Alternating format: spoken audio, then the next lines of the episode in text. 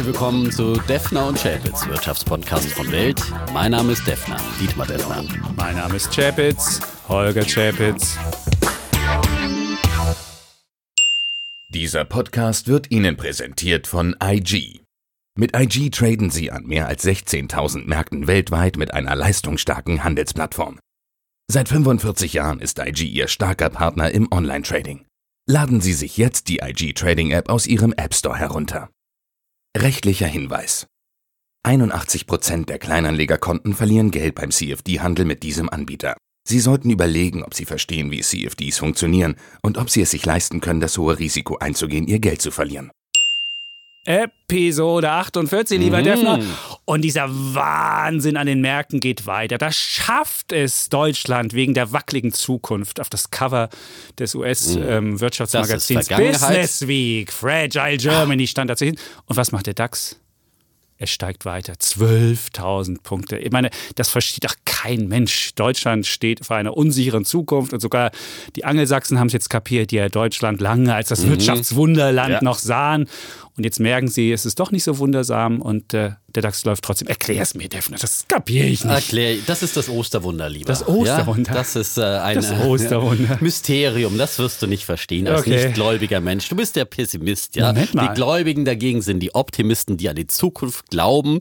Und natürlich wird hier in diesem Artikel die Zukunft in Frage gestellt und ja. viele Punkte werden bemängelt, die allerdings ja keine neuen Geschichten sind. Alles altbekannt, das haben wir ja, ich glaube, die haben unseren Podcast abgeschrieben. Ja, ja? Also, die Selbstzufriedenheit meine, Deutschlands Selbstzufriedenheit, angesprochen. Die, die makeln wir immer wieder an, ja. Äh, ja, vor allem in der Politik. Ja, ich hatte am Freitag gerade zu diesem Artikel Holger Schmieding, einen sehr ähm, sehr guten Ökonomen von der Bärenberg Bank, äh, zu Gast und der meinte, ja, Selbstzufriedenheit absolut richtig, äh, gerade in der Rentenpolitik. Äh, das ist selbstzufriedenes Agieren. Man verteilt sozusagen auf Jahre hinaus. Das ist mein Geschenke, Blankoschecks. Du, du erklärst ne? schon meinen meinen Bären mhm. der Woche. Da geht es so. nämlich auch um die Steuerpolitik. Okay, ja, ja Steuerpolitik. Ist, werden wir ja, noch drüber sprechen. Die, die Rentengeschenke, die man als Blankoscheck über Jahr, ja. Jahrzehnte äh, ausgibt, ja, die nicht gedeckt sind, nicht gedeckte Schecks, das ist zum Beispiel ein Problem. Mhm. Ansonsten sagte er, so schlimm ist es aber auch nicht Ach, so. Komm, die, die Autoindustrie nicht. war drin. Gut, das die Ende des Verbrennungsmotors. Die mein Frage Thema, ist, mein Thema. Ja, ne? die Frage ist, ob wir da noch die, die Wende schaffen. Da hat ja Herr Hin Dies, zum der VW-Chef, selbst gesagt, das wäre eine 50-50-Sache. Und wenn was 50-50 ist, dann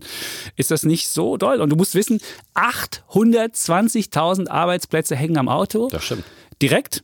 Und jeder siebte in Deutschland indirekt, weil ja, wenn die Autoindustrie Leute beschäftigt, dann gibt es ja drumherum auch die Würstchenbude und so weiter. Also jeder siebte Job in Deutschland an der Autoindustrie. Das ist in der Tat ein ja, Knackpunkt und wie gesagt, so. wir weisen ja immer wieder darauf hin. Aber das ist ja auch eine altbekannte Tatsache, wenn man sich die Aktien der Autohersteller anschaut, äh, die haben ja unter anderem wegen dieser Thematik äh, enorm eingebüßt äh, in den letzten Jahren und vor allem in den letzten Monaten nochmal. Aber wenn enorm. was 50-50 ist, wie kann der DAX ja, dann steigen? Ja, der DAX Döfner. kommt ja von einem niedrigen Niveau. Der DAX steigt jetzt auf 12.000 Punkte, er war bei 13.500 Punkten, ja. Und natürlich lähmen die Autohersteller sind ja nicht die, die Treiber im DAX, aber äh, es zeichnet sich ja ab, zum Beispiel beim Brexit, dass es dann möglicherweise doch das Damoklesschwert wurde, wurde erstmal ein bisschen weitergehängt auf der ja. Zeitachse, ja. Also Einigung so schnell nicht in Sicht, aber es, es, wird auf jeden Fall kein harter Brexit werden. Das, äh, Definitiv bleiben wir bei Deutschland ja, und da, halten wir, da ja, hätten wir noch was, was da drin auch noch stand, dieses, der sklerotische Bankensektor. Und ich habe mir mal angeguckt, wie groß sind die deutschen Banken noch. Und die Deutsche Bank ist gerade mal noch 18 Milliarden Dollar schwer, umgerechnet 18 Milliarden und die Commerzbank 11. Also wenn du jetzt beide zusammenlegen äh, würdest, würdest du auf knapp 30 kommen. Das wäre ein Zwölftel von JP Morgan. Die kommen nämlich auf 361 Milliarden. Und ein Zwölftel, damit kannst du doch auf der globalen Bühne nichts mehr machen. Wir sind immerhin die viertgrößte Volkswirtschaft der Welt und haben so einen kleinen Bankensektor. Aber die Börsenbewertung ist da nicht unbedingt das entscheidende Maß, äh, ja. sondern ist es die Frage, hast du Banken, äh, die leistungsfähig sind noch? Hast und, du Banken, die, die Idee, Nein, wie gesagt, die Idee, dass man Deutsche und Commerzbank zusammenschmeißt, haben wir auch schon mal diskutiert. Bin ich dafür, macht Sinn. Allerdings äh, für die Gesamtwirtschaft ist das Problem auch nicht so groß. Dazu sagte mir auch der Herr Schmieding zum Beispiel, dass Deutschland ja eher das Problem hat, overbank zu sein, als äh, zu wenige Banken für die Wirtschaft zur Verfügung zu stellen, die der Wirtschaft dann helfen und Kredit geben können. Das ist dann eher ein Problem für die Banken selbst, aber eben nicht für die für Wirtschaft. Und was sagte Schmieding äh, zum Autosektor? Da sagte er, der deutsche Autosektor, der wird immer wieder mal äh, totgeschrieben und äh, tot gesagt. Äh, vor 20 Jahren war das auch schon der Fall. Und äh, ich kann mir auch gut daran erinnern, zum Beispiel die Hybride Wende haben sie ja auch verpasst, die, die deutschen Autohersteller. Da waren die Japaner ganz weit vorne. Jetzt ist eben Tesla weit vorne, fünf bis sieben Jahre im Voraus. Das erwähne ich ja auch immer wieder oh. mal. Aber trotzdem, die Deutschen geben Gas und äh, ich glaube nicht, äh, dass sie äh, untergehen, Gut. sondern dass Kommen sie auch die Ach, der Defner, der Defner lädt sich ja nur Optimisten werden. ein, die, die, die, die, gleiche, die gleiche Mindset haben. Nein, Man muss halt wirklich sagen, wir haben halt so eine Wirtschaftswunderzeit hinter uns und das ist, glaube ich, das größte ja, Problem in Deutschland. Nach nein, nein, nein, nein, ja. Es gab ein zweites Wirtschaftswunder nach dem, ich würde mal sagen, nach der Agenda 2010. Ja, und da muss man sagen, die Arbeitslosenquote ist gefallen von 12,1 auf unter 5 Prozent. Und die Langzeitarbeitslosenrate, also länger als zwölf Monate, von 6 auf 1,5. Und da ist die Bevölkerung einfach jetzt in so einem Moch, in so einem Moch, ich fühle mich wohl Modus und kapiert, glaube ich, gar nicht, wie ernst es wirklich ist. Und wenn man mal guckt, wie die Lohnentwicklung war, wie die Produktivität war, die Löhne sind wesentlich stärker gestiegen als die Produktivität. Ja, aber Sprich, ja wir haben an Wettbewerbsfähigkeit eingebüßt aber das, und das ist ja kann langfristig nicht gut gehen. Aber wir, wir haben jetzt gerade auch wieder bei der IWF-Tagung gehört in Washington, die Löhne in Deutschland müssen eher weiter steigen, weil sie natürlich vorher äh, sozusagen auch aufgrund der Reformen äh, zurückgeblieben sind im internationalen Vergleich. Und wir sehen ja, dass steigende Löhne der deutschen Wirtschaft äh, gut tun. Die Binnenkonjunktur, der Konsum äh, steigt, das ist alles gut. Und die Aber Zinsen das ist doch nur, nur, innerhalb Europas gut. Du tust so, als ob wir nur mit Europa, als ob wir innerhalb Europas nur konkurrieren. Aber wenn wir mit der Welt konkurrieren, nämlich außerhalb, da sind die Löhne nicht so stark gestiegen. Und mit denen müssen wir uns messen. Und du kommst mir jedes Mal wieder und sagst, China, China, guck mal, was die genau. machen. Die haben solche Lohnentwicklungen wie wir nicht, beziehungsweise da ist die naja, Produktivität Die Lohnentwicklung in, in, China ja, aber, ist viel stärker. Defner, das äh, kann nicht gut gehen. Also keine Angst, dieses keine Argument. Angst. Natürlich, das eine ist, wir müssen die Binnenkonjunktur stärken. Äh, das passiert und das ist gut und da ist es auch gut, wenn die Löhne steigen. Und auf der anderen Seite müssen wir natürlich wettbewerbsfähig bleiben, aber das sind die Löhne auch nicht immer das Entscheidende. Das Entscheidende ist, dass wir Zukunftstechnologie haben, die begehrt sind. Das Entscheidende, und das schreibt ja der Artikel auch, äh, dass der Mittelstand der Hoffnungsträger ist, denn da sind die Hidden Champions. Der Mighty die, Mittelstand. Der Mighty, Mittelstand. mighty Mittelstand. Schöner Begriff, ja. ja. Die Hidden Champions, äh, die dann e-, eben in technologischen Punkten Vorreiter sind und die sozusagen die weltführende Technologie haben. Da müssen wir dranbleiben und dann können wir auch hohe Löhne verdienen. Aber in der Tat, Selbstzufriedenheit ist gefährlich. Und äh, wenn der Jobmarkt boomt, äh, dann ruht man sich vielleicht zu sehr aus. Genau. Also das darf man nicht. Und vor allem die Politik. Sie sollte nicht weiter Wahlgeschenke verteilen, sondern sollte in Zukunft investieren. In Bildung, in Infrastruktur. Das wird eben nicht gemacht. Das ja. ist das Problem. Das eigentliche Weißt du, was bei Problem, meinem Sohn passiert ich, ja? ist in der Klasse? Da ist einem Kind in der Turnhalle ein Stein auf die ja. Hand gefallen, weil die Turnhalle fast ja. zusammenbricht. Die Aber Infrastruktur ist wirklich Inf völlig genau. marode. Und jetzt haben, sie kein, jetzt haben sie keinen Sportunterricht Rente mehr, mit 63, ein paar ja. glückliche Rentner, ja, die nicht wissen, was sie mit ihrer Freizeit anfangen sollen. Und die Schulen brechen zusammen. Also da werden falsche Schwerpunkte gesetzt in der Politik, nur weil die Kinder nicht wählen können, aber die Rentner wählen können und immer mehr werden. Und wir haben hier viele junge Zuhörer. Also genau. wie gesagt, fragt eure Abgeordneten, was sie denn äh, für die Zukunft der Jugend tun. Ach. Gut, also ich bin trotzdem noch nicht überzeugt, auch von der Aktienrallye nicht, die jetzt so Ach, weitergeht. Die Aktienrallye fängt gerade erst an. Nein, der, es gab eine lustige, es gab eine hm. lustige Untersuchung von Goldman Sachs, die haben geguckt, was der Haupttreiber der Aktienrallye ist. Und weißt du, was es ist? Das sind die Aktienrückkäufe. Seit 2010 sind die Firmen die größten Käufer von Aktien. Im Schnitt 410 Milliarden Dollar im Jahr Aktienrückkäufe. Und die restlichen Käufer wie äh, private, wie Investmentfonds nur mit 10 Milliarden. Du siehst also, diese Aktienrallye ist einfach selbst, selbst induziert von Unternehmen, die selbst ihre eigenen Aktien kaufen. Das ist so ein, Weil so die Unternehmen gut verdienen, ist doch auch okay, ja? wenn die ihr Geld dann an die Aktionäre auf, in dieser Form Ich bin nicht überzeugt. Ah, ja. Gut. Du wirst dich schon überzeugen lassen. Die Aktien werden weiter steigen und ähm, wir haben diverse Wetten noch. Auf jeden Fall sieht es für dich gerade genau. gut aus, für mich nicht so gut, ja. gerade auch und China. Die Tesla-Wette sieht in der Tat für mich schlechter aus, muss man sagen. Da gibt es ja immer wieder neue äh, Schocknachrichten, aber die guten Nachrichten werden halt von der Presse einfach nicht veröffentlicht und äh, stürzen sich alle mal drauf, wenn es dann irgendwelche Falschmeldungen von Nikkei gibt, dass äh, Panasonic angeblich aussteigen will aus der Batteriefabrik. Nicht aussteigen. Äh, die haben einfach ihre Investitionen mal, die haben ihre Investitionen zurückgehalten und da hat ja selbst Herr Musk das nicht, nicht dementiert. Die Frage ist, was das für ein Signal ist. Die, die Interpretation der Presse war, Panasonic hat bei der Gigafactory die Investitionen zurückgefahren, weil sie nicht mehr sehen konnten, dass das Model 3 so läuft und weil sie keine Lust hatten, Batterien auf Halde zu produzieren. Halde hatten wir letzte Woche, du erinnerst ja, dich? Ja. Lauter Schiff. Autos auf Halde. Ja. Und nein, wer, nicht auf Halde, das doch, ist auf Schiff, die Zukunft. Auf, nein, ja. nein Tesla ist auf den Das versteht allerdings auch. Halde ist, wenn du so irgendwo in der Wüste rumstehen hast, weil keiner die kaufen das ist will. Aber so. Und auf dem Schiff ist, sie werden dorthin gebracht, wo die Bestellungen sind, ich, in China und Europa. Ich gebe dir einen Tipp, es gibt, so eine, es gibt so eine Tesla-Seite, teslaq.org heißt die. Und da kannst du immer sehen, da machen Leute Bilder, wo sie Teslas irgendwo in der, in der Wüste stehen sehen und äh, wo sie nicht verkauft werden. Und weißt du, wofür das Q bei äh, TSL steht? Das heißt, Unternehmen, die pleite sind, haben so ein Q hinten dran. Und deswegen, das sind die Leute, die meinen, das dass Tesla, Tesla irgendwann pleite geht. Ja, ja. Und das Zweite ist, der Musk ist er noch in dem Verfahren mit der SEC, also mit der Börsenaufsicht in Amerika. Und was macht er, während das Verfahren noch läuft? Twittert er schon wieder Produktionsziel und sagt, hey, wir werden 500.000 Autos in den nächsten zwölf Monaten ähm, produzieren. Er sagt nur noch produzieren, weil verkaufen tut er angeblich ja nichts mehr oder anscheinend nichts mehr. Aber ich meine, wie doof muss man sein, wenn man gerade sich in einem Verfahren befindet, wo es genau um solche Tweets geht, wo man äh, relevante Sachen äh, okay, in die, die Welt bringt. von Herrn Musk. Das ist äh, ja. ja frustrierend. Aber er er schickt immer wieder erfolgreich Raketen ins All und äh, zeigt, dass hier technologische Revolutionen möglich sind. Und das äh, wird er auch mit Tesla beweisen. Äh, zum Beispiel in Norwegen äh, ist im März jedes dritte verkaufte Auto ein Tesla gewesen. Oh. 5300 Model 3 wurden dort im, im letzten Monat verkauft und äh, damit ist das. E-Auto. 5000! Ja, Hefner, ich gehe in einem Monat.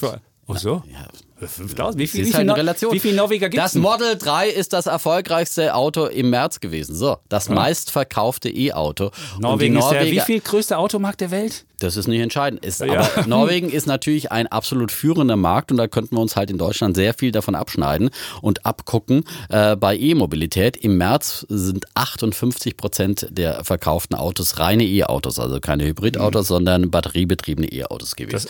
Und da kann sich jetzt der Herr Schäpitz wieder lustig darüber machen und dann das nächste Mal moniert er wieder, dass die deutsche Autoindustrie alles verpennt. Genau mit dieser Einstellung verpassen wir hier unsere Zukunft, oh. die der Herr Schäpitz hier immer wieder an den Tag legt, sich einfach mal so ein bisschen lustig machen über Tesla und die neuen Technologien, blablabla. Ah. aber und dann verpennen. Äh, aber weißt du, was wir uns von Norwegen ja? abschauen können? Nicht, nicht eine komische Tesla-Nummer, sondern einfach, die haben so einen coolen Staatsfonds, wo diese ganzen Öleinnahmen reinfließen. Ja, ja und so ein Staatsfonds, das können die Deutschen sich abgucken. Aber was nein, jetzt, aber die E-Auto-Strategie, nein, die E-Auto-Strategie in Norwegen ist absolut vorbildlich, ja. Große Förderungen äh, und viele äh, äh Subventionen, vor allem für E-Autos erstmal. Eben, aber auch, Subventionen nein, Rentner abbauen, jetzt willst du für Tesla-Käufer Subventionen Nicht für Tesla, sondern für E-Autos. Ja, weil das, das ein Zukunftsmarkt. Nein, das muss ich. Ja, das muss ich nicht Defner. Nein, der, du musst erst mit Subventionen eine neue Technologie anschieben und dann fährst okay. du sie runter.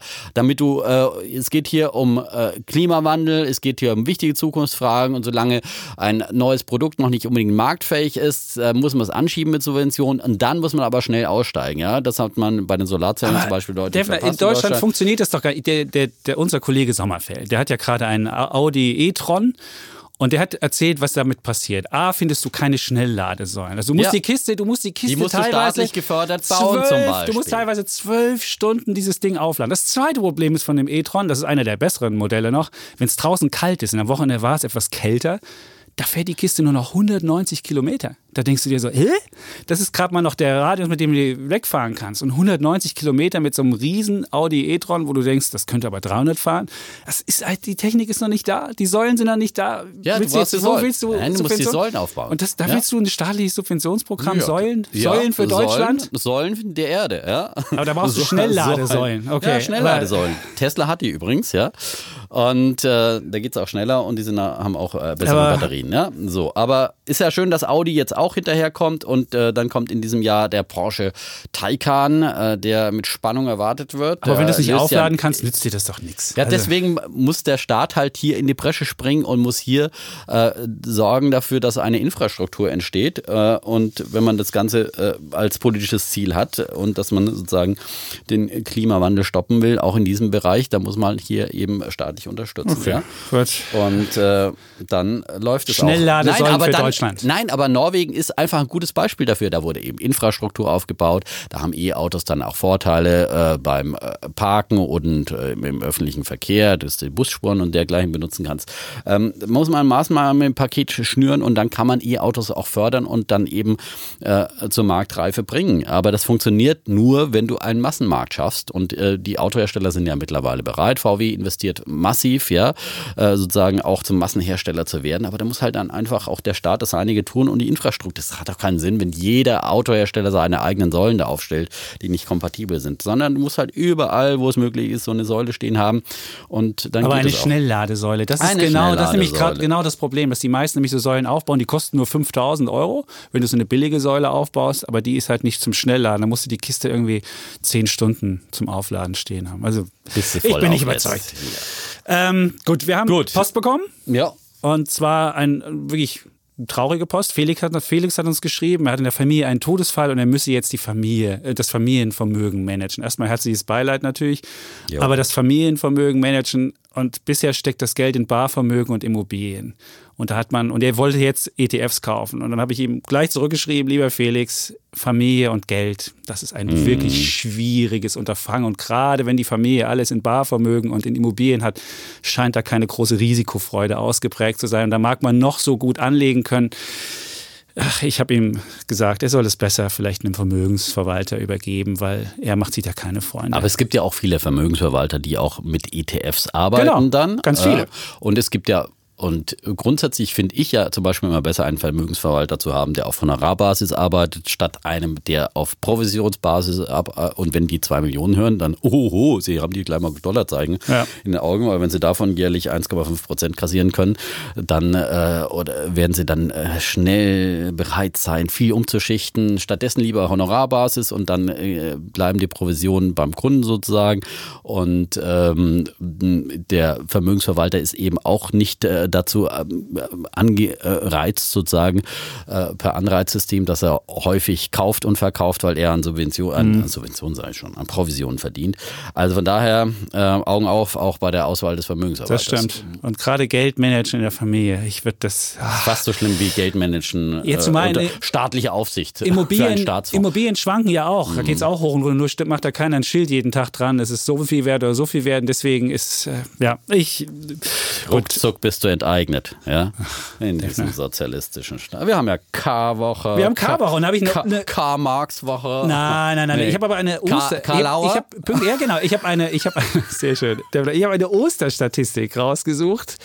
Der trockene und warme Frühling 2018 hat, dafür hat dazu geführt, dass wir mehr Feldhasen als im vergangenen Jahr haben. Durchschnittlich zwölf Feldhasen pro Quadratkilometer gibt es in Deutschland. Das ist einer mehr als im Vorjahr.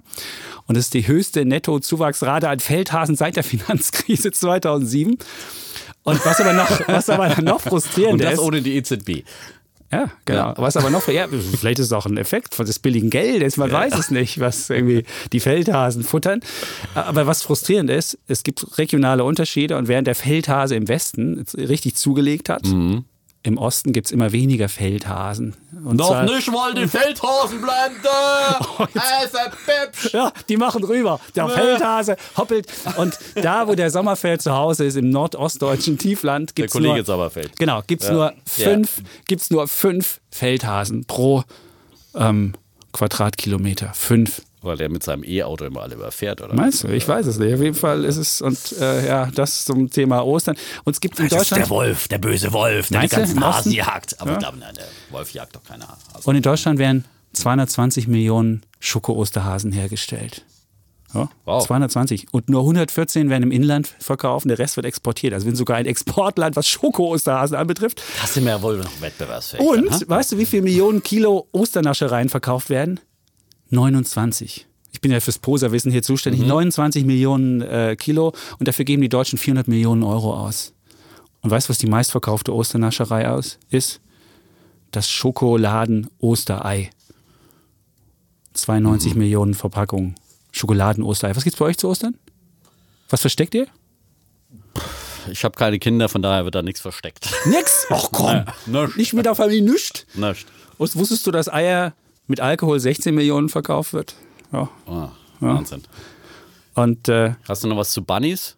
Nee, es gibt, doch, doch, doch, es gibt, es gibt 75 Millionen Schokoladen-Osterhasen und 4 Millionen Schokoladenkäfer. Ich wusste okay, gar nicht, Schokoladenkäfer. Ich mal die Durchschnittssumme all dieser Zahlen. Ja, Wahnsinn, was ja, der Chap jetzt ja. alles weiß. Was haben wir jetzt daraus gelernt? Ich bin für Poserwissen zuständig ja, was, Ich meine, ich stell dir vor, du damit anfangen? Stell dir vor, du bist jetzt, du bist jetzt, du fährst zu Ostern nach Hause. Und sagst, weißt du. Und wolltest mal nicht, und, und willst nicht über Politik reden, sondern willst über Schoko-Osterhasen reden, dann kannst du das sagen, da kannst du das mitbringen. Kind sagen, hallo, ich habe hier einen Osterhasen von dir. Für dich. Weißt du, was der Trend dieses Jahr ist? von 220 Millionen. Ja, genau. Ja, sehr gut. Ja. gut. Man sieht einfach, Wissen ist manchmal auch wirklich unnütz. Ja. Gut, dann ähm, kommen wir zu Bulle und Bär, oder? Ach, das war noch nicht mal dein Bulle und das war dein Hase der Woche. Das war mein, mein Poser, das Poserwissen der Woche. Ja. Ähm, ja, ich fange mal an mit meinem Bären der Woche. Ja, Hast du? Bär? Hab ich, hab ich. Hast ja. du? Persönlicher Aufreger. Ja. Mal wieder. Heizungsableser, ja, aus dem Leben des Dietmar Defner. Ja. der Heizungsableser, der Bestandskunde, ja, alles, Bestandskunde, alles. Der Defner ist es geknechtet. Er ist geknechtet von den Monopolen. Und jetzt wird er auch noch umstellt und soll enteignet werden. Ja, genau. Defner. Ich meine, der hat es wirklich Aber nicht leicht. Zum Glück habe ich auch eine Mietwohnung. okay, gut. ich wohne ja in einer Mietwohnung, ja. Ähm, und da hat man dann auch gewisse Vor- und Nachteile. Nachteil ist zum Beispiel der Heizungsableser, dass man sich den nicht selber aussuchen kann. Ähm, es, und der es gibt auch nicht so viele in Deutschland, in der, in der glaube ich. Das ist ein Monopol. Ja, ja, genau. Das darf mir mal ausreden. So, also Heizungsableser letzte Woche den dritten vereinbarten Termin nicht wahrgenommen. Ja, wieder saß ich mal äh, zu Hause und habe schön gewartet. Ja, Mietwohnung. Äh, so und ähm, und er kam einfach nicht, ja. Und es war der dritte Termin, der nicht wahrgenommen wurde. Äh, vorher schon auch ein anderes, man muss ja mal gleich die zwei Stunden Fenster da äh, aufmachen, ja. Ähm, zweimal zwei Termine nicht wahrgenommen wurden. Jedes Mal, wenn du anrufst, dann äh, gibt es irgendeine fadenscheinige Ausrede. Diesmal hat er die Straße nicht gefunden, das andere Mal hat er einen Termin verpennt. Also nur mal so ein Aufhänger dafür, äh, wie schlecht äh, sozusagen der Service in dieser Branche ist. Äh, das war in dem Fall die Firma Minol, die gehört auch zu den größten. Es gibt ja im Prinzip nur große, die das betreiben. Die, die allergrößten sind allerdings äh, die Firmen äh, Techem und Ista. Und in der Tat äh, sind hier Monopol- oder Oligopolstrukturen äh, in dieser Branche vorhanden, die auch schon gerügt wurden vom äh, Bundeskartellamt. Äh, und zwar äh, gibt es einfach ähm, das Grundproblem, dass die Kosten der Mieter trägt, er aber nicht der Auftraggeber ist und ähm, der Eigentümer oder die Verwaltungen, die die Heizungsableser beauftragen, in der Regel kein großes Interesse haben, jetzt hier die Kosten zu drücken und wahrscheinlich auch beim Service. Die wollen natürlich auch eine saubere Abrechnung haben, aber letztendlich ähm, sozusagen, wie das mit der Terminvereinbarung klappt, ist denen möglicherweise dann etwas Schnuppe. Ähm, du musst ja als Mieter dann immer sofort, wenn du einen Ersatztermin brauchst, dann nochmal draufzahlen. Ich habe jetzt hier schon mal mich äh, ordentlich beschwert bei meiner Hausverwaltung gesagt, hallo, ich will jetzt gefälligst hier Schadenersatz draufzahlen. haben. Du musst bezahlen, wenn du normalerweise ja. einen, zwei Termine nicht wahrgenommen hast, dann musst du ja, wenn du einen extra Termin haben möchtest, äh, musst du dann sozusagen extra bezahlen. So, also grundsätzlich krankt in dieser Branche etwas ähm, und es ist auch schwierig möglich, das hat auch das Kartellamt gerügt, ähm, den Anbieter zu wechseln, äh, weil jeweils spezifische Ablesegeräte eingesetzt werden und der Wettbewerb außerdem noch durch lange Vertragslaufzeiten gehemmt wird, die die Ableser dann eben mit mit den jeweiligen Verwaltungen ähm, abschließen. Und äh, deswegen hat das Kartellamt den ähm, Gesetzgeber aufgefordert zu handeln. Ob das jetzt natürlich auch meinen Fall etwas verbessern würde. Ich glaube, da liegt einfach mal Versagen des, äh, äh, sozusagen, das sind ja dann wieder so kleine Firmen, die dann das selbst organisieren äh, unter dem Dach von Minol, äh, dieser kleinen äh, Subunternehmers vor. Ich werde der Sache nachgehen und weiter dranbleiben und äh, äh, Druck machen, aber man darf sich halt hier auch wieder nicht alles gefallen lassen und muss sich dann auch ordentlich beschweren als Kunde beim äh, Verwalter und beim Vermieter. Einfach Super mal die Miete kürzen. Super Bär der Woche. Ja? Super Bär der Woche. Der Heizungsableser. Weißt du, was mich immer wundert, mhm. Defner? Dass du immer im privaten Monopole äh, schlecht findest und sagst, Mensch, Monopole sind schlecht für Konsumenten. Aber wenn es ums Große geht, denkst du, im Großen wollen wir Monopole haben und dann kann es ruhig, dann kann es gar nicht monopolartig genug nein, sein. Aber ich, du ich, siehst, was der Nachteil von nein, Monopolen ist. Nicht genau. so im Kleinen. Es gibt sage, weder, es gibt weder, es gibt weder technologischen Fortschritt. Warum müssen die immer noch ablesen? Wir beispielsweise beispielsweise haben im Keller sogar so einen, so einen Zähler einbauen lassen für Strom, der automatisch abgelesen werden kann. Aber bisher hat noch niemand aus der Ferne das gemacht und wir müssen immer noch irgendeinem Typen die, die, den Keller aufschließen und müssen ihn da zum, zum, zum Leser, zum Zähler führen. Und das ist wirklich da, völlig Aber das zum Beispiel gibt es äh, auch bei den Heizungen, ja. gibt es auch die Fernablesung, aber das kostet natürlich pro Heizkörper das mindestens 50 Euro. Das wäre gleich wieder eine Investition von äh, über 500 Euro. Will der Vermieter natürlich nicht machen, weil er sagt, oh, habe ich doch keinen Anreiz dazu. Vermieter, äh, Mieter, bleib du mal schön zu Hause, nimm mal einen halben Tag Urlaub und so weiter, weil die kommen ja nicht morgens oder abends, sondern die kommen ja irgendwann zwischen 15 und äh, 17 Uhr oder zwischen, also so dass du dich äh, dir frei nehmen musst dafür, ja. Und äh, wie gesagt, wenn da ein Anreiz dann da wäre, dass du das selber aushandelst, würdest du auch vielleicht die Investition machen. Und äh, eins zu dem Monopol, das sind das sind ja genau die entscheidenden Monopole, die sozusagen oh, die letzte Meile Unterschiede. bedienen. Da Nein, gibt's Unterschiede. aber die, die, die, Monopole, die halt direkt äh, zum Verbraucher äh, äh, den Kontakt haben und äh, das spürst du dann auch direkt. Du denkst, so große Monopole sind anders? Ja, du kommst immer angeblich mit Siemens und Alstom hätten ja. angeblich ein Monopol. Ja, wenn da ein Riesenangreifer aus China kommt, ja, das ist ein ganz anderer Markt. Aber da muss ich doch Bahn fahren. Als Bahnfahrer muss ich es doch dann auch am Ende zahlen. Was denkst du, nur weil du es nicht sofort spürst, findest du Monopole im Großen gut und im Kleinen schlecht? Als Bahnfahrer wirst du es auch bezahlen müssen, wenn Siemens einst vom Markt verdrängt wurde, weil äh, der übermächtige chinesische Warum? Äh, Konzern, Wenn der Chinamann das billiger anbietet, dann wird hoffentlich Bahnfahren mal wieder günstiger. Also ich fahre jetzt zu ja. Ostern ins Rheinland mit der Bahn und ich zahle so viel, dass ich denke so, wow. Also das Einzige, was die jetzt mittlerweile die Bahn super kann, ist wie die Fluggesellschaften Bahnpreise ausloben. Die halt sind so absurd hoch. Also ist, äh, da ja? musst du halt rechtzeitig buchen. Ja, ja ich habe, ich fahre am Samstag äh, nach Hause oh, äh, für einen Tag Ostersamstag. Für einen Euro dachte ich schon, ich dachte, der, der Defner. Für Was äh, äh, insgesamt für 40 Euro oder sowas. Ja, ja. hin und zurück. Mit okay. einer superschnellen ICE-Strecke äh, von ich fahre ins Rheinland sechseinhalb Stunden kostet, dauert das schon mal und bezahle hin zu 75 und rückzu mal eben 100 irgendwas. Also denke ich so, what?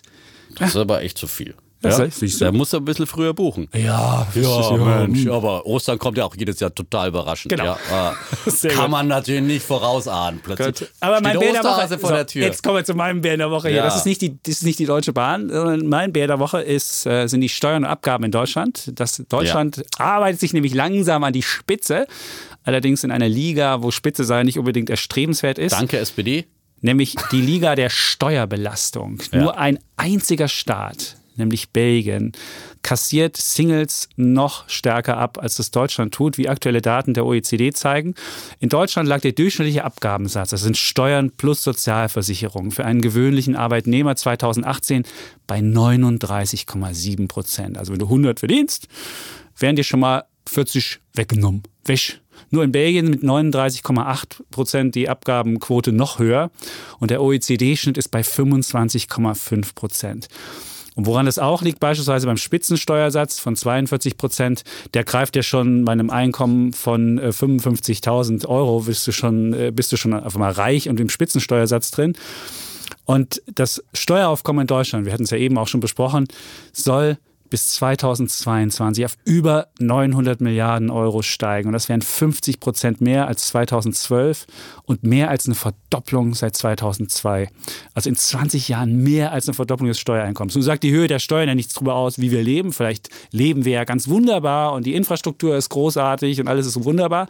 Aber auch da muss man leider sagen, ich habe es ja von meinem Sohn schon erzählt, mit der, mit der Turnhalle, auch die Straßen verfallen und so weiter. Und wenn man mal guckt, wo fließt die Kohle hin? Dann haben wir eine Billion in den Sozialhaushalt, also da haben wir die Renten beispielsweise drin, die du immer geißelst, aber nur 17 Milliarden in den Ausbau der Infrastruktur. Wenn man dieses Missverhältnis sieht, dann fragt man sich, wie soll Deutschland so zukunftsfähig werden, wenn man selbst mit diesem hohen Steuereinkommen, was wir haben, oder die, Steuereinnahmen, die der Staat hat, nichts Ordentliches anstellen kann. Deswegen mein Bär der Woche, Steuern und Abgaben. Da gibt es von mir ganz klaren Applaus. Oh, ja, der Defner. Da kann ich nur zu. Applaus. Klar, hallo, Applaus, Applaus, Applaus, Applaus, auf offener Szene, Dauerapplaus. Ja. Weil, äh, das haben wir auch schon oft thematisiert hier. Aber ich meine, der Staat wir kriegen bald eine krieg, Billion ja. Steuereinnahmen. Das ist der Hammer. Ja, und es uh. ist wirklich dieser überwuchernde Sozialstaat, damit? weil ständig überall Geschenke verteilt werden. Wir brauchen, wir müssen wieder in diesem Land einfach lernen, es kann nur verteilt werden, was erwirtschaftet wird, ja, und nicht diese ständige Umverteilung.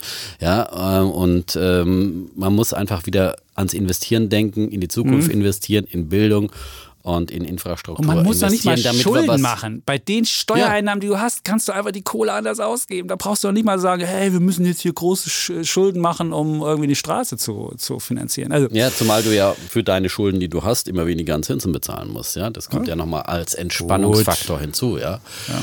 Dank der EZB. Ja? Ach, wunderbar. Ja. Der, der öffnet immer wieder so ein kleines Einspruch. Ja, man muss es halt immer wieder mal sagen, weil immer dieses Gebäsche von Herrn Chapitz, ja, ja, dass hier die EZB alles nur schlecht macht, ja, das äh, muss man im Alltag letztendlich, äh, ist es gut für Deutschland, ja. Ist es das? Ja, ist es. Die Straßen verfallen trotz EZB. Das ja gut, das liegt aber am Staat. Also es ist nicht so, weil, weil die Zinsen so hoch sind, dass man sich keinen Straßenbau mehr leisten kann, ja. Okay. Das ist... Ja, da werden die falschen Prioritäten gesetzt, ja. Gut, kommen wir zu deinem Bullen. Hast du einen Bullen? Ähm, hast du dabei? Habe ich einen Bullen? Hab du hast einen Bären schon, das war der hab, Ableser. Ja, ich habe äh, Bullen auch noch. Ja, ein yeah. warmer Geldregen. Ein warmer Geldregen. Osterzeit, oh. der über das weite Land hinübergeht. Insgesamt werden in Deutschland in diesem Jahr an Dividenden ausgeschüttet 57 Milliarden Euro über alle Aktienindizes hinweg am deutschen Aktienmarkt sozusagen, ist nicht nur im DAX. Und das ist ein neuer Rekord, eine Steigerung von 6,6 Prozent zum Vorjahr, liegt aber auch daran, dass es ein paar neue Emissionen, auch ein paar größere Unternehmen gab, die auch äh, sozusagen Dividende bezahlen oder auch an Großfusionen, die es gab. Im DAX allein ist die Summe um 5,7 Prozent gestiegen auf 38,6 Prozent. Es gibt aber, und ich zitiere hier jetzt aus der DSW Dividendenstudie, die die der Kollege Christian Röhl vom Dividendenadel erstellt hat, der bei mir dazu auch in der Sendung war am letzten Mittwoch äh, in der Börse am Mittag. Mm, und er hat die Studie überschrieben mit Bestmarken und Bremsspuren. Die Bremsspuren kommen aus der Autoindustrie, die wir auch schon oft angesprochen haben. Daimler hat nämlich um 11 Prozent die Dividende gekürzt und BMW um 13 Prozent. Und trotzdem Rekord. Seit der Finanzkrise. Wow. Ne? Daimler ist nämlich ein relativ großer Ausschütter. Das stimmt, ja. Und ähm, wurde dann auch überholt von der Allianz, weil Daimler war bisher der größte Ausschütter und jetzt ist die Allianz der größte Ausschütter. Wie viel? Ja, die haben 3,8 Milliarden. Oh, fast 4 Milliarden. Nur 3,8 Milliarden, wow. nur die äh, Allianz. Plus 12,5 Prozent, ja. Und äh, in dieser Studie ist auch ähm, vieles so grundsätzlich zur Dividende, was für den Dividendenanleger ähm, interessant ist zu finden. Zum Beispiel, dass eben die Dividende ist eben nicht nur so eine Ausschaltung, so eine Glücklichmachung für Aktionäre und äh, Ruhigstellung, sondern ist eben auch ein Qualitätsmerkmal. Ähm, denn ähm, die Kollegen haben festgestellt, dass ähm, sozusagen äh, die, ein Portfolio aus den DAX, MDAX, SDAX und TechDAX-Firmen, die zuletzt eine Dividende gezahlt haben, sich seit März 2003 inklusive reinvestierter Ausschüttungen verneunfacht hat. Die Gesamtheit der Nichtzahler ist im selben Zeitraum allerdings nur um 300 Prozent gestiegen. Oh. Also wer Dividende zahlt, äh, entwickelt sich in der Regel auch im Kurs äh, besser. Und ähm, es wird aber auch gewarnt, nur bei der Dividendenstrategie auf die Dividendenrendite zu gucken, denn äh, das kann auch ein Fehlanreiz sein.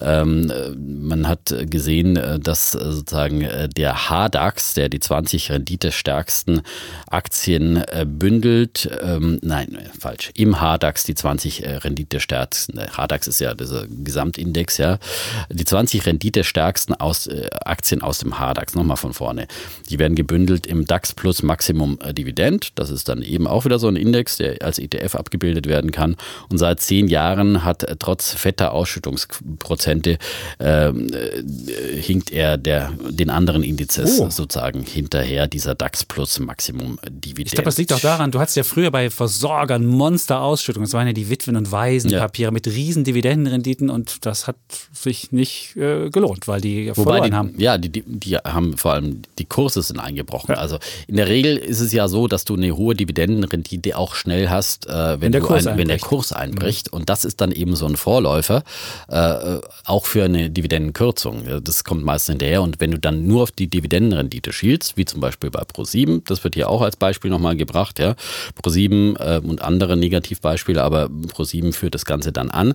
Die hatten im letzten Jahr eine erwartete Dividendenrendite von 6,8 Prozent und da kaufst du da die Pro7-Aktien und denkst, huhu, 6,8 Prozent Dividende und wirst blind, äh, blind blind. Blind, ja. Defner, blind 6,8 ja, 6,8 Prozent. Ja. Naja, das ist für einen Zinsanleger Wahnsinn. Ja, ja das stimmt. Aber Dividende ist eben nicht der neue Zins, äh, sondern es ist eben immer noch das Risiko der Aktie. Die Aktie hat dann 38 Prozent verloren im letzten Und dann Jahr. ist die Dividendenrendite jetzt wieder hoch. Und es gibt dann noch äh, ein, zum Schluss noch ein positives Beispiel, äh, ein besonders positives Beispiel, ah. ein Dividendenaristokrat. Der Begriff kommt aus Amerika und äh, das sind ähm, äh, Unternehmen, die 25 Jahre in Folge die Dividenden steigern. Da gibt es in Deutschland nur einen davon, das ist die Fresenius-Aktie, die hat seit 1993 jedes Jahr erhöht, ähm, von Split bereinigt äh, 0, also einem Cent auf äh, Dividende auf jetzt 80 Cent. Und das heißt, wer seit 26 Jahren investiert ist, der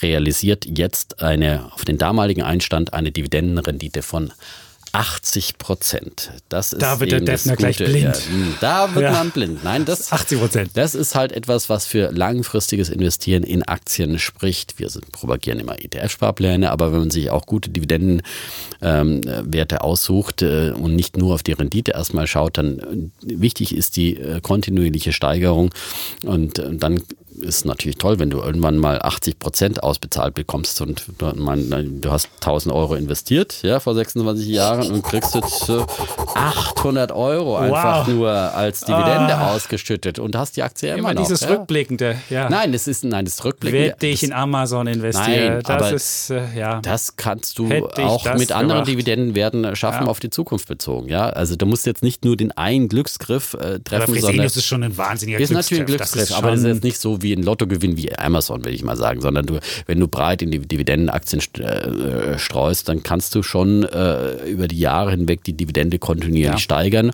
und dann irgendwann vielleicht sogar das investierte Kapital dann äh, herausbezahlt gekommen. Sehr cooler oh, ja. Bulle. Übrigens, diese Woche zahlt ja auch Axel Springer Dividende und wir werden Unser beide Unternehmen. reich. Unser Unternehmen. Ist es schön. Reich, reich werden. Der Kollege immer vom Reich werden. Das ist immer so dieses, äh, wir sollten nicht immer suggerieren, dass man reich wird, wenn man ein paar Dividenden kassiert, aber es ist einfach ähm, ein angenehmes Zubrot. Ich wollte jetzt nur und, zu meinem Bullen ja, über, und über, es geht auch darum, es geht auch darum, dass man seine Altersvorsorge äh, äh, kontinuierlich aufbaut und das kann man sehr gut natürlich über Dividendenaktien machen, weil man dann im Alter auch mal regelmäßige Einnahmen hat. Also das ist schon durchaus auch eine Strategie. Georgios vom Wetter. Ja, ja er sammelt Dividenden Werte ein. Ja, er macht natürlich immer noch seinen ETF-Sparplan, aber er ist äh, auch der Dividendensparer. Nein, das machen eher die älteren Zeitgenossen oder die Nein, aber du, du, musst ja rechtzeitig die Dividendenaktien auch kaufen und, und ähm, sozusagen, damit du dann deine 80% Dividendenrendite im Alter kriegst. Gut. Jetzt kommen wir so, zu meinem Reichtum. Reichtum. Ich hatte es ja schon gesagt, das ist ja. mein Bulle der Woche. Mein Reichtum Bulle der Woche ist, ist nämlich das Vermögen der Bundesbürger. Da gibt es eine neue. Enteignen, sofort enteignen. Oh, Komm mir nach Berlin und du wirst enteignet. Ja. ja. Vom Chefwitz. Ein Sozialismus ja. in seinem Lauf. Ich mache jetzt, nicht den Honecker. Wir kommen zum, nein, machst du nicht? Nein. Äh, wir kommen zu meinem Bullen der Woche, das ist Vermögen hm. der Bundesbürger. Da gab es nämlich eine Studie der Bundesbank, die ja regelmäßig das Vermögen der Deutschen und auch die Schulden der Deutschen vermisst, um dann festzustellen, wie viel haben sie denn und ihre Geldpolitik auch darauf abzustellen, auch zu sehen, was passiert, wenn die Zinsen steigen oder fallen oder was auch immer. Und das Vermögen der Deutschen hat einen neuen Rekord erzielt. Es ist gestiegen, wie Zahlen der Bundesbank zeigen. Der Mittelwert, also das durchschnittliche Vermögen von 214.000 auf 233 das ist das Nettovermögen, das sind die Schulden schon abgesehen. Also 233.000 hat der Deutsche im Durchschnitt. Das Problem ist bei diesem Durchschnitt, da hast du immer diese Extremwerte, wenn Leute Milliarden haben, dann wird das nach oben verzerrt. Deswegen gibt es ja den berühmten Median. Da wird einfach äh, die Einkommen alle nacheinander aufgeteilt, da wird ein Mittelwert gebildet, also genau die Mitte. Und da hast du dann den Median und der Median ist nur von 60 auf 71.000 Euro gestiegen und jetzt weiß natürlich, was ich sagen werde, ähm, wenn, äh, wenn äh, das so doll abweicht, der Median von dem, von dem Mittelwert, dann siehst du halt, dass das Vermögen in Deutschland sehr ungleich verteilt ist. Und die Bundesbank-Zahlen offenbaren auch die wachsende Kluft bei der Vermögensverteilung. Die Differenz zwischen Mittelwert und Median ist von 143.000 auf jetzt 163.000 gestiegen. Und ähm, die obersten fünf, äh, die obersten fünf haben im Schnitt 861.000 Vermögen und die untersten fünf haben ein Negativvermögen, sind also überschuldet. Und die untersten 50 Prozent der Deutschen besitzen gerade mal drei Prozent des gesamten Vermögens in Deutschland. Also 50 Prozent, nur drei Prozent des gesamten Vermögens. Und in Deutschland gibt es ja ähm, diesen, diesen ähm, Unterschied zwischen Einkommensungleichheit und Vermögensungleichheit. Bei der Einkommensungleichheit sind wir in Deutschland gar nicht so schlecht. Da sind wir eher im Mittelfeld oder sogar im, im, im unteren Teil der, ähm, der Statistik. Aber wenn du halt Vermögensverteilung siehst, da siehst du halt, da sind wir wirklich sehr schlecht. Da ist nur Amerika noch schlechter. Und dann äh, sind nur noch äh, einige andere Werte schlechter, aber wir sind beispielsweise schlechter als Italien, wir sind schlechter als Japan, wir sind schlechter als Großbritannien sogar bei der Vermögensverteilung. Aber immerhin geht es für alle nach oben mit dem Vermögen in Deutschland und deswegen. Das ist ja schon mal was. Aber ist mein, deswegen mhm. ist mein, ist mein. Ist es ein äh, Bulle. Bulle der Woche, genau. Aha. Und was ja auch der Unterschied noch ist und warum auch in Deutschland wir so ein ungleiches Vermögen haben, das liegt an Ostdeutschland. Da kommen wir wieder ja, zu meinem. Haben wir uns wieder nur. Und weißt du, was der, was der Ostdeutsche, der Ostdeutsche hat im Durchschnitt nur 92.500 und der Westdeutsche 269.000. Nee, 69.000, also 92.000 gegen 200. 69.000. Musste echt, das muss man sich mal überlegen. Weil dann so natürlich groß mehr, Unterschiede weniger noch. ererbtes Vermögen da ist. Es ist weniger ererbt und die konnten auch weniger, im Sozialismus konnte man halt kein Vermögen akkumulieren. Das ist nee, eine große Sache. Es zumindest nicht behalten. Ne? Und das zweite Problem, und das versuchen wir hier immer zu, zu lösen, das Aktienvermögen ist bei den oberen ähm, Vermögenden einfach wesentlich stärker ausgeprägt und deswegen machen die halt mit Aktien mehr und auch das Immobilienvermögen ist dort stärker ausgeprägt. Und da Deutschland halt relativ wenig Aktionäre hat, eine schlechte Aktienkultur und auch ähm, die Eigentümerquote mit 50 Prozent so niedrig ist wie nirgendwo in der EU, deswegen ist das Vermögen auch so weit gestreut. Und deswegen wollen wir dazu beitragen hier in unserem genau. Podcast, dass dann alle irgendwann reich werden. Ja. Und deswegen mein Bulle der Woche, das Vermögen der Deutschen, auch wenn es noch sehr, sehr, sehr sehr, sehr ungleich verteilt ist. Genau. Und wir, wie gesagt, wir müssen nicht immer versprechen, ihr werdet reich, aber ihr baut euch kleine Vermögen auf, die dann im Alter helfen, nicht auf der Bildzeitung, die Bildzeitung in ihre Kampagne, ich jetzt hier immer ihre Rentnerkampagne, die sie momentan machen. Ja, immer diese Mitleidstouren, ja, ach, ihr ganzes Leben lang gearbeitet und jetzt hat sie nur so und so viel Rente. Ja, ich meine, die Rentenversicherung ist halt eine Versicherung und da kriegt man nach seinen Beiträgen, die einbezahlt werden. Und deswegen muss man halt sich rechtzeitig einfach auch um die Altersvorsorge Gedanken machen und am besten eben mit kleinen Beträgen ja. in ja. ETFs investieren oder eben äh, auch über Immobilienbesitz nachdenken und äh, da helfen einfach die niedrigen Zinsen dank der, der EZB. E Richtig gelernt, Herr Chapitz, ja. Ich, ich und helfen, um Vermögen aufzubauen. Und deswegen sind halt die Italiener zum Beispiel viel, viel vermögender im Schnitt als die Deutschen, weil die Italiener haben Immobilienbesitz äh, sozusagen sehr viel in äh, aber nicht privaten mehr, Aber nicht mehr der, der Mittelwert. Da sind wir mittlerweile, wenn es um den Mittelwert geht, sind wir die Italiener mittlerweile davongelaufen. Echt? Nur noch beim Median. Also wenn du also. die, die, die breite Vermögensverteilung siehst, da sind wir noch schlechter als die Italiener, aber beim Mittelwert sind wir mittlerweile reicher in Deutschland. Ja, Und habe ich dir schon erzählt, ich hatte ja letzte Woche mein erstes Seminar an der Uni. Ach so. Und da gibt es einen. Liest du da auch immer so viele Zahlen vor? Ein Mensch, genau, da gibt es auch, nein, da gibt es nicht so viele Zahlen, aber ein Mensch hatte auch einen Sparplan schon, weil er unseren ja. Podcast gehört hatte. Sehr gut. Und man muss sagen, was mich frustriert hat so ein bisschen, alles sehr kluge Menschen, die wir ja. da angreifen, junge Menschen. Also ungefähr. Äh, das ist in welchem Bereich nochmal? Sag's da geht es um Public Economics. Das ist natürlich im Masterstudiengang ähm, Ökonomie. Und was aber frustrierend war, dass ungefähr drei Viertel der Studierenden wollen in den öffentlichen Dienst später oh gehen und wollen nicht in die Privatwirtschaft. Da müssen wir hier noch was tun. Und das also, bei Ökonomen. Ist ja. das eine ökonomisch kluge Entscheidung? Ich weiß es nicht. Also sie hatten alle Angst vor der Zukunft in der Privatwirtschaft und haben gesagt, im öffentlichen Dienst, da sehen wir unsere Zukunft. Also und haben schöne Pensionen, ja. Das, aber das ist natürlich eines der Probleme, an denen Deutschland krankt, ja. Zu wenig Zuversicht äh, und zu viel Angst. Und das sieht man dann natürlich gerade auch bei Studierten. Also ausgerechnet bei Ökonomen, da denkt man doch einfach, hätte man ein bisschen mehr. Und ich habe gesagt, der, ich habe die Arbeitsmarktzahl in den Markt Ich habe die Arbeitsmarktzahl äh, runtergebracht. 1,5 Prozent ist ja die Arbeitslosenquote. Und ich meine, für Akademiker noch niedriger. Also derzeit hat man alle Chancen der Welt und dann will man ja, in den öffentlichen Du sprichst doch hier immer von der Fragile Future, also die ja, Business Week, ja. Wenn man dich immer, wenn man deine Artikel liest, dann möchte ich auch bloß noch irgendwo äh, sozusagen in den öffentlichen Dienst gehen und sagen, oh Gott, bloß nicht mehr da, alles wankt ja, die einstürzenden Neubauten um mich herum, ja, Deutschland Ach, wenn die auf dich hören, nieder, sie, ach, die Automobilindustrie bricht zusammen, die Bankentürme einer nach dem anderen wankt zusammen und die Infrastruktur sowieso und wenn Sie den Döffner, sich, Sie den sich, wer kann in den öffentlichen Dienst hier Verbeamtung, sichere Pension und man ist gerade noch mal durch die Disruption durchgekommen. Aber wenn Sie dem Defner folgen würden, dann würden Sie wahrscheinlich sofort Ihr Studium abbrechen und, und wie ein Lemming, wie ein Lemming irgendwo hinrennen und würden ins Verderben rennen. Du musst Was als, heißt ins Verderben? Ja, man muss halt Also ich meine, Leute, die in Amerika kritisch Stanford, zukunftsgewiss. Ja, aber Leute, die ja studieren, ich mein Studium, ich habe auch nur ein Semester studiert, ist trotzdem was aus mir geworden. Ja? also manchmal ist es auch gar nicht so schlecht, ins Studium abzubrechen, aber das sollte wirklich der, der letzte ein Schritt erst der sein. Defner, ein das sollte der letzte Schritt sein, aber in Amerika gibt es viele Studienabbrecher und erfolgreiche Start-up-Gründer, ja.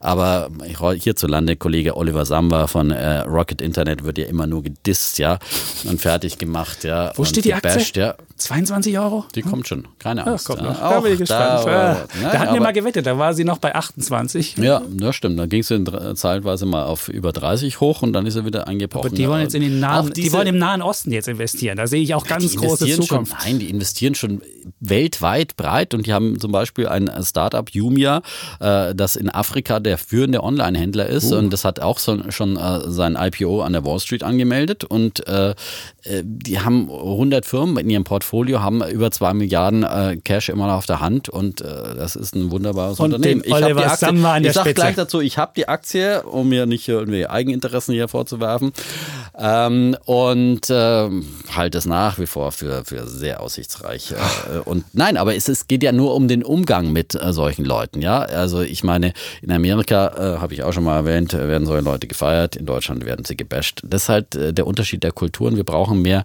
Gründermentalität, mehr Start-up-Mentalität. Wir brauchen mehr Aktionäre, Leute, die äh, sozusagen schon mit kleinen Beträgen Unternehmer. Ich, Weil da bist ja auch schon Unternehmer. Aber ich muss ja? nicht, ich muss nicht irgendwelche, ich muss nicht Samwas, die äh, privat, die, die, ich meine, für Aktionäre tut der nicht so viel. Der hat ein cooles Leben, hat auch cool was geschafft, kann man nicht sagen. Aber es ist halt nicht zum Vorteil der Aktionäre. Der hat Oftmals aber sein, der so hat doch Gründe, sein ganzes Kapital in der Firma investiert und der kann nicht immer dafür, wie ein Aktienkurs sich entwickelt. Gerade in Deutschland, wo äh, sozusagen äh, das Aktieninteresse sehr gering ist. Äh, der hat eine wahnsinnig schlechte, schlechte Corporate Governance gehabt, schlechte Unternehmensübersicht. Der hatte, der hatte keine Transparenz. Hör mir doch auf, der hat ja nichts für Aktionäre gemacht und dann gab es eine Hauptversammlung, wo nicht mal genug Plätze für die Aktionäre oh, waren. Gott, und deswegen. Hey, meine, nein, nein, nein. aber das du doch, wie gehst Beispiele? du denn damit um? Du musst doch auch ja. sehen, wenn du an der Börse bist, musst du da deine musst Aktionäre. Du immer genug Plätze auf der Hauptversammlung Natürlich, das würde ich schon mal sagen. Genug Würstchen willst du auch haben. Ja. willst ja nicht dann da stehen und dann gibt es keine Würstchen. Ach, das hat da nichts mit ja. Rentner zu tun. Das hat einfach was zu tun mit, einer,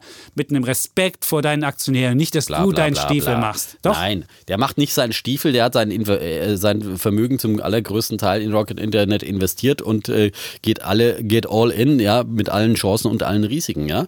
Und äh, das sind Unternehmer und äh, Leute, die nicht irgendwie Angestellte bis bezahlte Manager sind, ja, die dann über, äh, wenn sie gefeuert werden, auch nochmal ihre fetten Abfindungen kassieren, sondern die mit ihrem eigenen Vermögen etwas aufbauen. Vor solchen Leuten habe ich allerhöchsten Respekt und wir sollten in Deutschland solche Leute mehr würdigen und sie nicht immer nur bashen und niedermachen. So.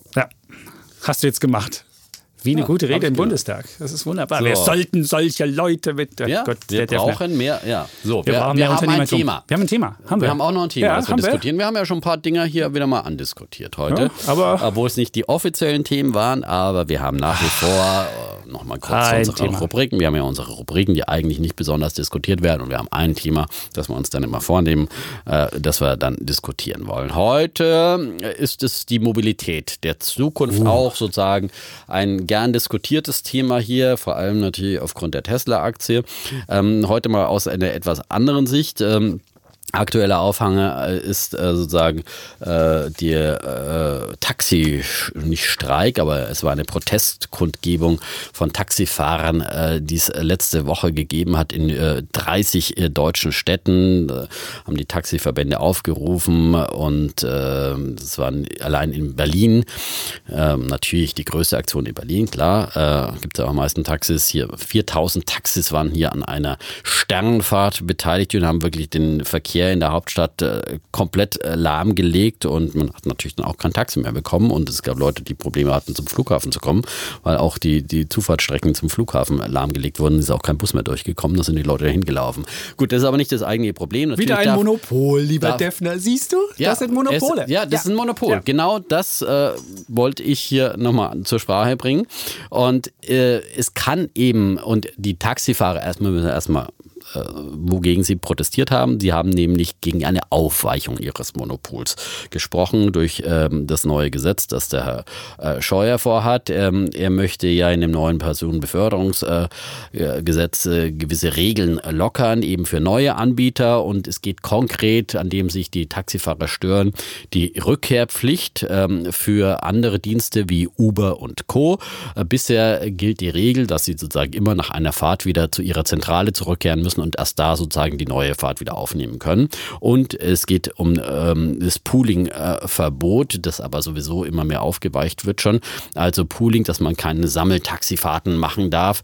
Auch das soll in dem neuen Gesetz offiziell aufgehoben werden. Und das ist doch absolut sinnvoll, weil vor allem diese Rückkehrpflicht ist ja sowas von, von gestern in, in Zeiten, in denen du digital deine äh, Taxis steuerst und mit Apps bestellen kannst. Äh, das macht überhaupt keinen Sinn, auch aus ökologischer Sicht, dass ein Taxi dann leer durch die Gegend fährt, bloß äh, damit äh, die Taxifahrer ihr Monopol äh, besser äh, geschützt bekommen. Die Taxifahrer müssen sich einfach daran gewöhnen, dass auch ihre Branche Veränderungen unterlegen ist, äh, Disruption unterlegen ist, wie das vielen anderen Branchen passiert. Und äh, dagegen zu protestieren ist einfach die falsche Aktion. Damit halten sie die Zukunft nicht auf. Sie sollten sich lieber neu aufstellen, zum Beispiel mit Diensten wie MyTax und so. Da gibt es ja dann auch schon Sammeltaxis.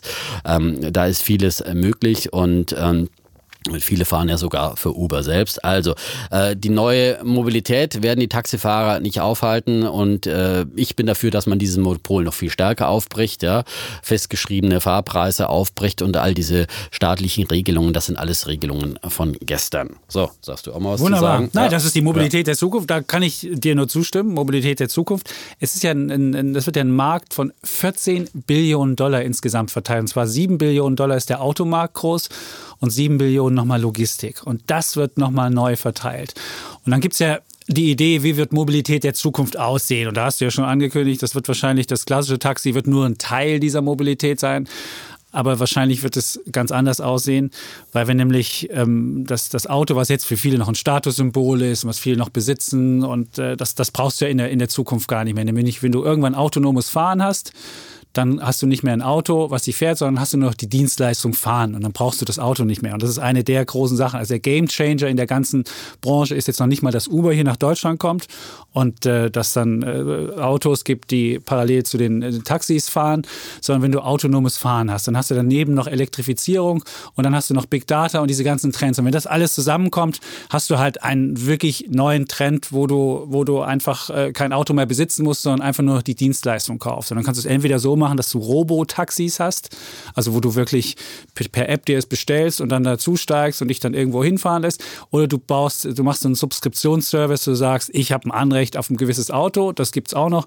Oder es gibt natürlich dann auch noch, dass du ein Auto selbst besitzt, aber das wird wahrscheinlich, das wird wahrscheinlich nicht mehr ähm, das, das Modell sein der Zukunft, weil nämlich 95 Prozent der Zeit steht dein Auto, was du besitzt, eigentlich nur rum. Und das ist eigentlich nimmt Platz weg im, im, auf der Straße, bringt dir nichts ein, kostet dir nur was. Und das, diese, diese, diese, diese Ineffizienz wird durch dieses neue, wird durch dieses neue Mobilitätskonzept aufgehoben. Und jetzt ist halt die Frage, wer wird in diesem Mobilitätskonzept ganz groß profitieren. Und da kommen wir zu dem, äh, worüber wir auch diskutieren wollen, ist ja auch Uber. Wird Uber jetzt derjenige Anbieter sein, der da das ganz große Geschäft macht? Und wie macht? böse ist Uber? Und wie böse? Ach, Nee, aus Sicht der Taxifahrer sind sie die ganz Sind sie die ganz Bösen, das ist ja klar. Also es gab ja auch so eine, so eine, in Amerika eine, eine Offensive, Delayed Uber, das war 2017. Da ging es ja auch um die Firmenkultur, die schlecht war. Es ging darum, wie die, wie die, die Konkurrenz angeheizt haben in New York und wo auch immer. Es ist sicherlich, aber die Frage ist, die kommen jetzt an die Börse im Mai und, äh, und wollen 100 Milliarden Dollar schwer sein. Und da würde ich halt sagen, das ist halt einfach viel zu teuer und viel zu überteuert, wenn, wenn so ein, so ein Anbieter wie Uber, der nur einer von, von ganz vielen ist. Es wollen ja ganz viele mitmischen. Es gibt Lyft, die mitmischen. Es gibt äh, Mietwagenkonzerne in Deutschland wie Six. Es gibt die Anbieter äh, BMW oder Daimler, die sich hier zusammengeschlossen haben. Es machen ja ganz viele mit. Und selbst Amazon macht ja mit, wenn es um Fracht geht. Und die wollen ja auch die Fracht mitmachen. Und deswegen würde ich sagen, es ist halt ein wahnsinnig wahnsinnig wettbewerbsfähiger Markt, von dem du noch nicht weißt, wie er genau aufgeteilt wird. Und dann kommt Uber mit diesem großspurigen Motto, wir setzen die Welt in Bewegung. Es ist eine Once-in-a-Generation-Company, die noch nicht ein Prozent der Arbeit beendet hat. Und die machen das so, sie haben halt selbst nur einen Umsatz von ungefähr 12 Milliarden und sehen aber ein, ein, ein, ein Ziel, was sie adressieren können von 12 ähm, Billionen Dollar und sagen, wir haben nur ein Prozent und wir werden es schaffen und so weiter. Und deswegen äh, ist es, finde ich, ein spannender Börsengang, aber meines Erachtens wird das nicht die Erwartungen erfüllen, in die äh, viele in Uber haben. Und ähm, deswegen äh, wäre meine Vermutung, dass es ähnlich, naja, schlecht verläuft, wie es beispielsweise bei Lyft verlaufen ist. Aber diese Vermutung teilen ja jetzt schon viele und deswegen, wie man hört, äh, hat Uber auch schon seine ursprünglichen Preisziele gesenkt, mal eben um 20 Milliarden. Ursprünglich wollten sie offenbar 120 Milliarden äh, als Bewertung dann realisieren bei ihrem Börsengang. Natürlich eine absolut utopische Summe, aber Uber war schon immer jetzt auch in diesen letzten Jahren als Startup und sie waren ja natürlich immer ein Einhorn mit über einer Milliarde bewertet, äh, immer hoch bewertet und zu den Preisen fanden sich dann auch immer wieder neue Investoren. Viele große Investoren sind beteiligt an Uber und Uber ist halt der Marktführer. Für den Marktführer äh, zahlt man dann in der Regel schon einen gewissen Aufpreis, aber das Lyft-Debakel an der Börse, Kollege Chapitz hat es ja immer wieder mal angesprochen schon, ähm, hat natürlich Uber jetzt auch äh, sozusagen schon mal im Vorfeld äh, Geld gekostet, weil man jetzt sicherlich nicht mehr sozusagen die Preisspanne total ausreizen will, lieber ein bisschen niedriger ansetzt. Aber das kann ja dann auch äh, nur zum Vorteil des Aktionärs sein, dass er sozusagen am Anfang vielleicht doch doch noch günstiger in die Uber-Aktie reinkauft. Ich ehrlich gesagt würde die auch für 100 Milliarden nicht kaufen, weil ich sehe schon auch die Bedenken, äh, dass man eben jetzt kein Monopol hat oder die Chance darauf, sondern es einfach ein wahnsinnig äh, umkämpfter Markt ist äh, weltweit. Uber hat sicherlich äh, die Chance, dass sie weltweit am verbreitetsten sind und wenn einer die Uber-App hat, dann kann er eben in New York genauso mitfahren wie in Berlin.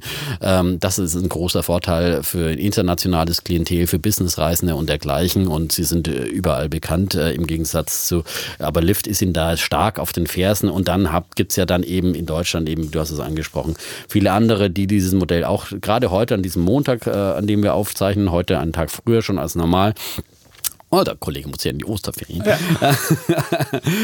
Startet in, in Hamburg zum Beispiel Moja, das ist der äh, Dienst von, von VW, auch ein Sammeltaxidienst, ja, ähm, dass, man, dass man auch ordern kann. Das sind so, finde ich jetzt gerade, weil wir ja von Taxis gesprochen haben, jetzt mal das eigene Auto mal ganz ausgeklammert, aber ich finde gerade die äh, Taxi-Beförderungsdienste, da ist halt einfach viel Chance. Und gerade in diesen Sammeltaxi gibt es in Berlin auch den Berlkönig, wird sogar von der BVG, also vom hier hiesigen ähm, U-Bahn-Betreiber, nicht Uber, sondern U-Bahn.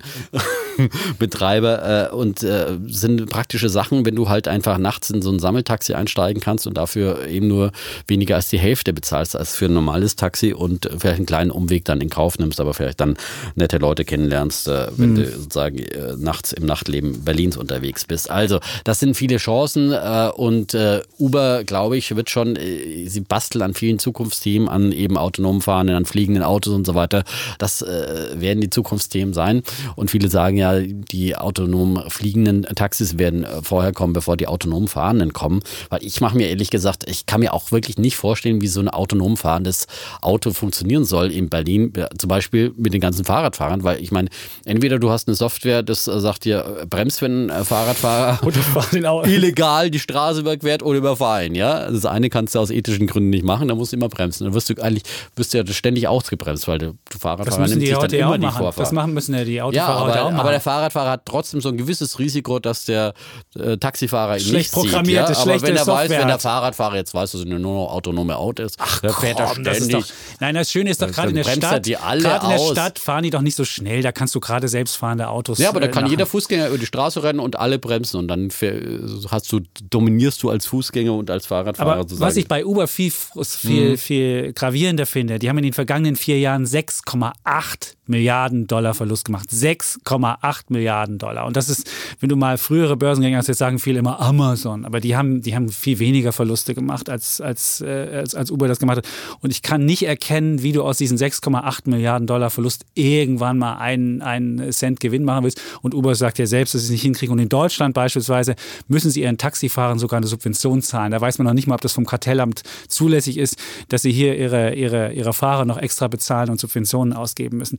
Also es ist wirklich, ich, ich finde, das ist ein, ist ein äh, extrem großmäuliger Börsengang. Ich habe mir die 395 Seiten mal angeguckt, die mussten ja ihren Börsenprospekt mhm. einlösen. 395. Und dann steht beispielsweise drin, wenn der, wenn der, wenn der äh, Börsengang gut erfolgreich verläuft, dann bekommt der Chef äh, 180 Millionen an Aktienoptionen. Einfach mal so. Also wenn der Börsengang erfolgreich ist, und dann hat er natürlich jeden Anreiz darin, dass der Börsengang irgendwie gut über die, über die, über die Bühne läuft.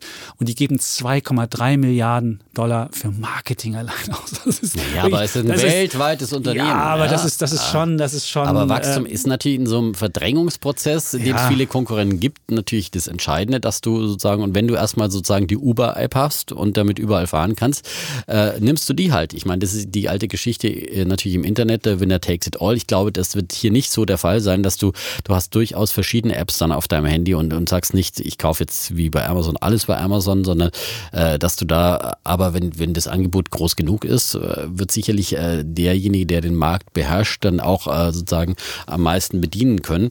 Äh, die Frage ist, wird es so sein oder wird es nicht so sein? Es ist schwierig. Ich glaube, wir haben jetzt heute mal ein Thema, in dem man nicht so ganz unterschiedlicher Meinung so extrem Ich dachte, du wirst jetzt sagen, ich kaufe die Aktie bis sonst wie. Für und, jeden äh, Preis, nein, das würde ich nicht machen. also ich, ich würde sie nicht kaufen. Und, und, auch die, die, die Anteilseigner sind auch sehr unappetitlich. Da sind die Saudis dabei mit 5,3 Prozent. Dann gibt es den Softbank Giant Vision Fund, wo die Saudis auch dabei sind mit 16,3. Ich glaube, äh, Axel Springer ist, ist, auch dabei, falls du jetzt hier war. Sind die dabei? Ich glaube, ich glaube, Nein. Na, ich bin mir nicht sicher. Aber wir, sind meinte, bei, wir sind bei Airbnb dabei. Wir sind nicht bei Uber. Also ich wüsste nicht, ich habe ja, ich hab ja, die, ich hab ja den ich dachte, Axel Springer hat auch mal einen kleinen Anteil an Uber gehabt, aber ich, ich weiß es nicht. Ne? Also das wäre jetzt natürlich dann ausgenommen, sozusagen. Genau. Nein, aber, aber es, ist, es ist dabei, es ist die, die wir nehmen hier ja Google keine, ist dabei. Wir Jetzt nehmen hier auch keine Rücksichten auf unseren Arbeitgeber so genau. in unserer freien Meinungsäußerung. Das ist auch ganz klar. Google ist dabei, Alphabet mit mhm. 5,2 Prozent. Die sind dabei und äh, ja. Ähm. Ich würde aber trotzdem wetten, dass sie äh, den einigermaßen niedrig ansetzen, äh, jetzt den Preis äh, etwas realistischer als Lyft und dass sie dann zum Jahresende über dem IPO-Preis stehen. Naja, so, da das ist meine Wette heute Wette. zum Ende meine, unserer guten Stunde. Sagen, das, ist, das, ist eine, das, ist eine, das ist eine wirklich lahme Wette. Also, wenn der Vorstand, wenn der Vorstand 170 Millionen Dollar an Aktienoptionen bekommt, wenn der Börsengang gut über die Bühne was läuft. Gut? Was wird er dann Nein, machen? der Börsengang. Ja, was wenn der Börsengang, der Börsengang gut läuft. Die Frage ist, äh, gut läuft, heißt es, du bestimmt nicht am Jahresende unter dem Ausgabekurs nee, liegst. Das ist die Frage, wie es gemessen wird. Ja. Äh, gut heißen kannst du auch, dass du einen maximalen Ausgabepreis erzielst äh, und möglichst viel Geld äh, in die Kassen des Unternehmens spielt.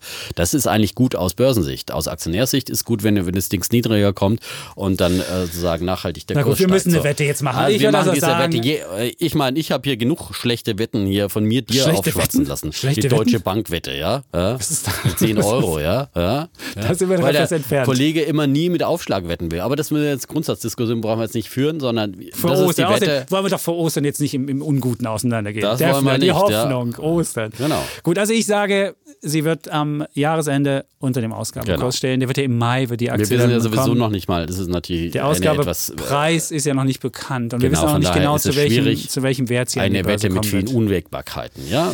Genau. Variablen. Ja. Variablen. So, Gut. das war's. Äh, schreiben Sie uns, geben Sie uns äh, fünf Ostereier oder fünf Sterne. Ja. ja. Nein, Ostereier brauchen Sie uns gar nicht geben. nein, wir brauchen keine Ostereier. Nein, nein, nein. Wir verstecken Ostereier übrigens. Ja, mit Schön. den Kindern. Das ist total gut. Da im Wald, im Siebengebirge.